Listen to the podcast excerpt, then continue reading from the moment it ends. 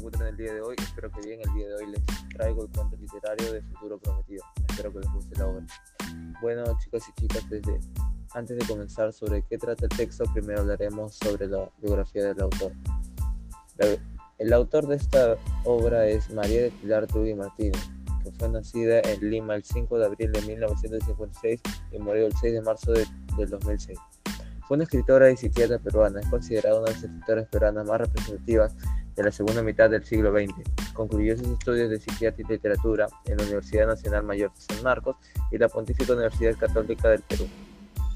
Respectivamente, además de su carrera como escritora, trabajó como psiquiatra en diversas ONG dedicadas al apoyo de mujeres y niños, tales como UNICEF, la Asociación Feminista Flora Tristán y la Asociación Civil Manuela Ramos.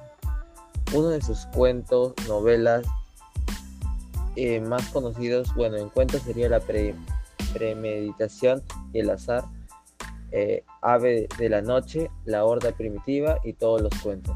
En novelas sería Puñales Escondidos.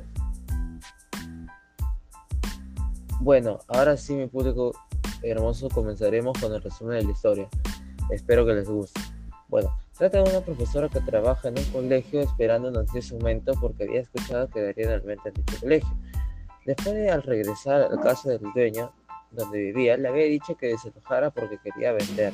La profesora pensaba en los posibles lugares donde podía vivir. Luego recordó que su hijo Victoria había cumplido 17 años y podía ser de gran ayuda para su hija. Su padre era un agente viajero que se fue a Arequipa y jamás volvió, además de que no dejó dinero a su hija Victoria. Cuando Victoria ingresó a la secundaria, exigía ropa todos los meses su madre se preocupaba por Victoria, ya que no le gustaba ni estudiar ni trabajar. Se preguntaba qué hubiera pasado si tuviéramos dado una mejor educación. Pero una tarde, madre e hija fueron a comprar velas en la esquina, donde el dueño les regaló un obsequio, pero doña Hermina no lo aceptó. A pocos días, don Héctor, el dueño de la tienda de la esquina, se apareció con varios regalos y se los dio a Hermina para que le dé a su hija Victoria. Herminia se cuestionó bastante el futuro de su hija y pensó si Donato no era buena opción para su hija, ya que no quería estudiar ni trabajar. Pero llegó un día cuando Herminia no tenía dinero para pagar el alquiler de la casa en ese momento Victoria baja de la escalera con un pronto y sucede esta dramática escena. Herminia, ¿por qué, te ¿por qué te vistes así, Victoria? ¿Por qué? No me gusta. Eres muy chiquilla para maquillarte tanto.